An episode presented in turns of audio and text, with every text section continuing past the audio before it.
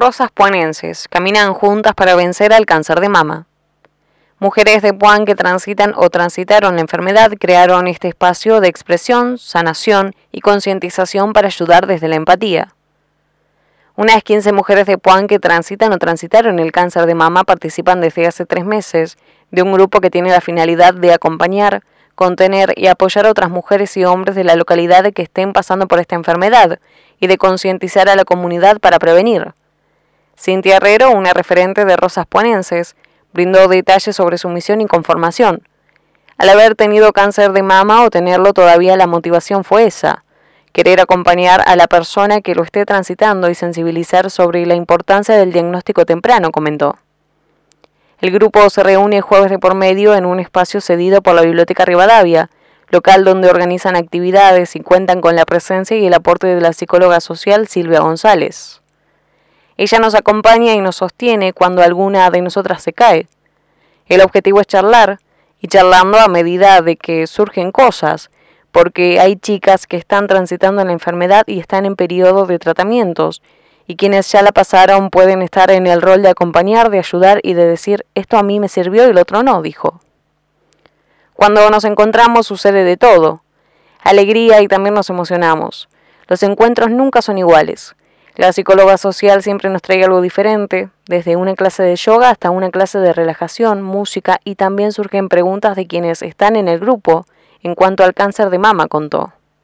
El grupo se conformó con dos grandes objetivos. Por un lado, lograr que las personas que tienen el diagnóstico de cáncer de mama puedan transitar el camino de sanación con mayor facilidad y por otro, concientizar a la comunidad para que las personas se hagan los controles recomendados y el autoexamen, ya que el cáncer de mama en estadio temprano tiene cura. Como Puan es una comunidad chica, una se va enterando de quienes están transitando y la vamos contactando y la incorporamos al grupo, comentó. El pasado 29 de octubre, en el mes de la concientización por el cáncer de mama, el grupo organizó un encuentro al aire libre en conjunto con el área de salud comunitaria para darse a conocer y concientizar a través de una charla informativa con una médica. El eslogan motivacional fue Tocate para que no te toque, alentando a hombres y mujeres a hacerse el autoexamen mamario. Hubo una caminata simbólica, música para alegrar el corazón y una clase de yoga para distender la cabeza, el cuerpo y el alma. Estuvo muy lindo. Se acercó mucha gente y realizamos sorteos, señaló.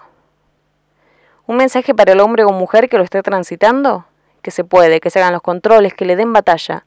No es fácil, es un camino largo para recorrer, pero siempre digo que acompañada de los afectos, familia y amigos todo es más fácil de llevar, señaló.